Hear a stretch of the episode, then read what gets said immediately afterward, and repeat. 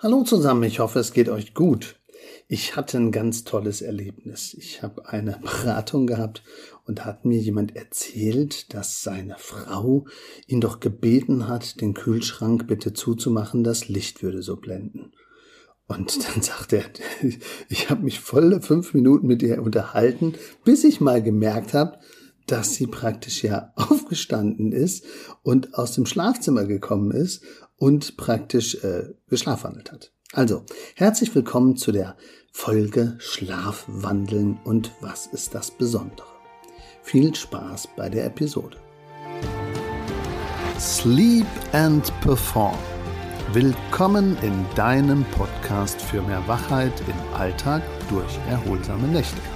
Mein Name ist Markus Kamps. Ich bin seit über 20 Jahren Schlafberater aus Leidenschaft und dein Sleep Performance Coach und wünsche dir nun viel Spaß bei den Episoden. Ja, heute geht's mal um was Besonderes, nämlich um das Thema Schlafwandeln und Schlafwandler. Ja, was ist denn Schlafwandeln überhaupt? Ja, erstmal muss man sagen, man unterteilt das eigentlich in so drei klassische Bereiche. Es gibt den halben Schlafwandler, der setzt sich nur so im Bett mal auf und guckt mal so ein bisschen hin und her. Und dann gibt's natürlich den kompletten Schlafwandler, der läuft auch so äh, rum durch die, ich sag jetzt mal, Wohnung. Und dann gibt's natürlich die ganz Extremen, die laufen rum und bauen dann vielleicht ein Ikea-Regal auf oder machen andere verrückte Dinge, wo wir einfach nur denken, wie kann das denn sein? Und das liegt eben daran, dass der Körper wirklich schläft. Also der gesamte Körper schläft und er schläft wirklich. Aber die Bewegung und das Bewegungsmuster ist wach. Also mit anderen Worten, der Körper und der Zustand, die sind einfach unterschiedlich. Ein Schlafwandler kann in seinem Zustand sogar verschiedene Handlungen ausführen, etwa Kleidungsstücke umräumen, Möbel verschieben, kochen, essen oder putzen. Am nächsten Tag kann er sich überhaupt nicht mehr daran erinnern. Ja, das ist normal. Warum? Weil die Erinnerung ist ja so gut wie ausgeschlossen, weil er ja gerade träumt, dass er vielleicht putzt oder er träumt gerade, dass wirklich er was verräumt und weil die Bewegung nicht ausgeschaltet ist, sondern weil die Bewegung wach ist, ja, macht er das einfach. Er macht das, was er gerade denkt oder was er gerade träumt oder was er gerade durchlebt. Das ist eigentlich das Besondere. Fachlich gesprochen ist das eben Parasomnien, der unterbrochene Schlaf oder auch wie Schlafmediziner sagen, Schlaf mit Begleiterscheinungen. Äh, medizinisch gesehen zählt also das Schlafwandeln zu den Parasomnien. Also Insomnien sind Ein- und Durchschlafstörungen, Parasomnien sind Schlaf mit Begleiterscheinungen. Damit sind plötzliche Ereignisse gemeint, die den Schlaf komplett unterbrechen. Also Parasomnien können in den Schlafphasen ohne Träume stattfinden, also Non-REM, aber auch in den Traumstadien REM. Das Schlafwandeln gehört zu den Non-REM-Parasomnien. Also nicht REM, also nicht Traumschlaf gekoppelt. Also das bedeutet, der Tiefschlaf ist weg. Also das ist im Grunde genommen das, was das Besondere ist. Also der Tiefschlaf ist gerade gar nicht da, also es ist irgendwie ein gestörter Tiefschlafeffekt. Also nicht Traum, wenn man das so will also doch nicht das Ausleben. Aber verrückt ist, dass viele ja auch früher gesagt haben, immer Mondsucht oder ähm, Mondsüchtigkeit. Also dieser Begriff Mondsucht oder Lunatimus, das Mondsüchtigkeit, das kommt eigentlich daher, dass man früher geglaubt hat, dass das wirklich was mit dem Mond zu tun hat.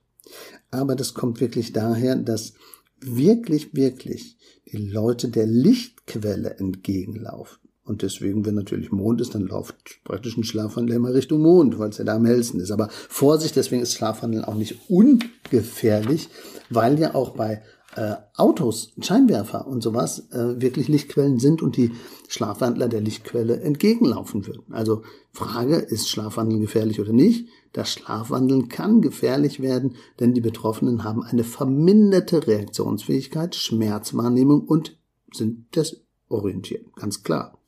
Also man kann die Treppe herunterfallen, man könnte gegen eine Wand laufen, man kann praktisch beim Kochen anfangen, sich äh, irgendwie was aufzuwärmen und dann verbrenne ich mir die Finger am Herd. Ich kann mir die Balkontür aufmachen oder ich kann da rausfallen oder irgendwo runterstürzen oder hinausklettern oder eben dem Auto entgegenlaufen oder eben irgendwelchen Lichtquellen entgegenlaufen. Und das ist natürlich das, was wirklich, wirklich gefährlich ist. Also andere Reize und einfach ein anderes Ziel finden. Deswegen stimmt das auch nicht mit schlafwandlerischer Sicherheit. Dieser Begriff stimmt schlechtweg nicht, weil die sind nicht sicher. Die haben eine Reaktionszeit, die anders ist. Deswegen, was kann ich denn tun, wenn so ein Schlafwandler da ist? Also ganz, ganz wichtig, nicht wecken. Ähm, weil die Leute bekommen Schrecken, wenn sie dann jetzt auf einmal wach werden und wenn sie auf einmal irgendwie merken, hey, da, da, da, da bin ich irgendwo, wo ich gerade gar nicht war. Also lieber Spezialschaum irgendwo drum machen oder lieber die äh, Türen praktisch gut abholstern, die Treppen sichern, Stolperfallen minimieren, äh, Möbel wegräumen und insbesondere wenn man im Urlaub ist, auch darauf achten, dass natürlich das noch für Kinder zum Beispiel viel, viel schlimmer ist im Urlaub äh, wie zu Hause, weil da kenne ich mich ja zumindest aus. Aber nochmal, was mache ich? Also nicht wecken an die Hand nehmen und ganz langsam zurückführen zum Bett und vielleicht sogar mit ein bisschen ähm, Druck oder schieben, den ins Bett wieder legen und praktisch ein bisschen beruhigt agieren, aber langsam. Also nicht laut reden, nicht praktisch wachrütteln, ähm, weil das macht wirklich, wirklich eher Stress und das macht die Leute auch unruhig und das ist bestimmt auch nicht gut. Also sanft an die Hand nehmen, vorsichtig zu Bett führen und dann den wieder ganz entspannt liegen lassen und die meisten Betroffenen schlafen dann ja auch einfach weiter da, wo sie gerade sind.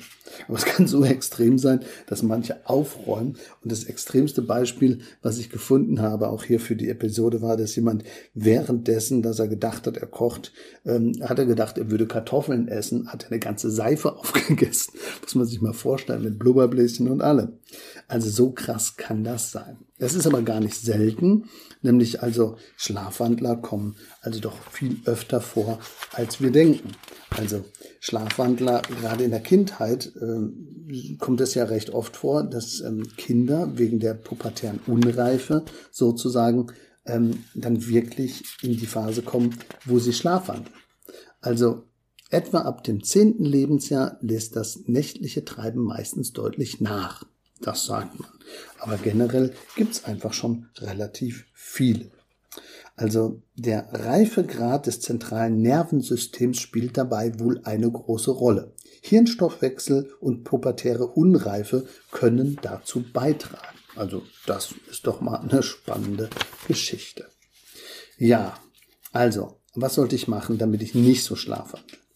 Ja, ich sollte mir so ein paar Dinge überlegen. Woran könnte es liegen? Manchmal könnte es sein, dass es Angst ist oder Herz oder dass praktisch Gefühle eine Rolle spielen. Also oft Seelenheil, bestimmte Medikamente, Stress, aber auch das zentrale Nervensystem oder der gestörte Tiefschlaf generell. Manchmal gibt es auch eine familiäre Kopplung. Also zehnmal höher ist das Risiko zu Schlafwandeln, wenn in der Familie schon jemand ist, der schlafwandelt. Also das ist wirklich ganz, ganz wichtig, dass man das so ein bisschen weiß. Aber Gehirn ist praktisch am Schlafen und Bewegung ist wach.